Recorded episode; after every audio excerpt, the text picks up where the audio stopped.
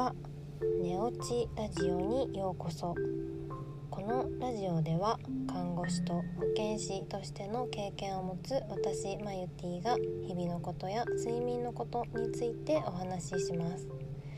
このラジオは夜21時に配信するのでぜひ寝る前に聞いてもらえると嬉しいです。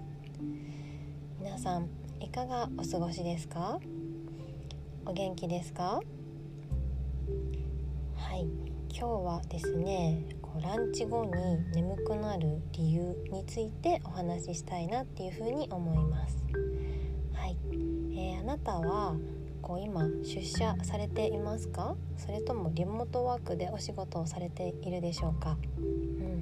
えー、人によってこうランチ外に食べに行ったりとかお弁当を持ってきたりとかお家で食べたりとか、あのー、それぞれ違うかなっていうふうに思います。うん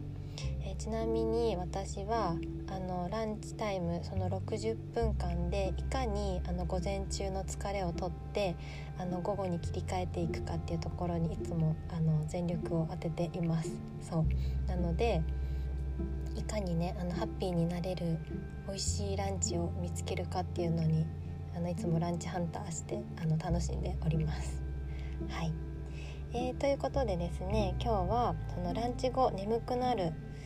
についてちょっと話をしたいと思います。うんえー、ランチ後に眠くなるっていうのはあの自分がどうこうっていうよりも私たちの体のサイクルとして自然なことなんですね。うん、あのサーカディアンリズムっていうこの私たちの体の体内時計の中でこの午後の2時から16時4時からあ2時から4時かのところがあの眠くなるっていう風に言われています。そうだからあのランチを食べたから眠くなるのではなくってうん、あの体のリズムとして眠くなるんですね。そうなのであの極論ランチを食べなくてもリズムとして眠くなります。そうでもランチを食べた後すごく眠気を感じるあの他の要因としてはすごいランチをねお腹いっぱいもうパンパンに食べてしまうと、まあ、それがこう気だるく感じてしまってであのなんかこう眠気のようにあの感じることがあるかなっていうふうに思います。なのであのそういうそれがねちょっと思い当たる人はちょっとランチの食べる量をあのお腹いっぱいではなくって腹8分目とかにしてもらったらまたちょっとその気だるい感じとかも減るかなっていうふうに思います。うん、食べ過ぎないようにするにはね、あのまあ、15分以上かけてよく噛んで食べるっていうのがとても大事になっていきます。そうであのそう私たちの体はあのサーカディアンリズムっていうのにのがあって午後眠くなるっていうのが自然なあの体のサイクルなんですね。そうなので、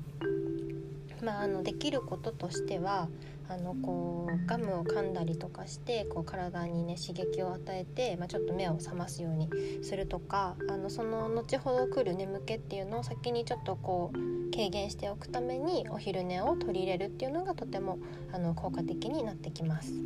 うん、なのでお昼寝っていうのはねあの15分か20分ぐらいあんまり長くなりすぎないようにとってもらうのはとてもその午後のパフォーマンスを上げるためにもとても大事になってきます。そうでもあんまりあのベッドとかでぐっすり寝てしまうと逆に普通の睡眠に入ってしまうのであの今度は起きるのがしんどくなってしまうのでこうお昼寝っていうのは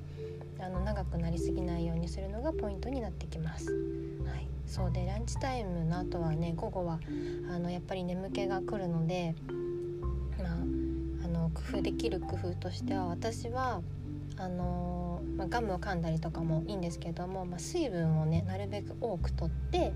あのこう強制的に立ち上がらなければいけないっていう状況を作ったりもしています。そうでねやっぱりずっと座ってるデスクワークになると血流の流れも良くないのであのこう立ち上がることによってこうちゃんとねあの足の筋肉使って全身の血流を流してあげるっていうのもとても大事なポイントになってきます。そうでね立ち上がると、まあ、眠気も覚めるしっていうのもあのあっていいかなっていうふうに思うので是非おすすめです。はい。それではあとね今週も金曜日出社されて土日お休みっていう方もいらっしゃるかなと思います。あと1日ねあの頑張っていきましょう。はい。それでは今日も一日お疲れ様でした。また明日お会いしましょう。おやすみなさい。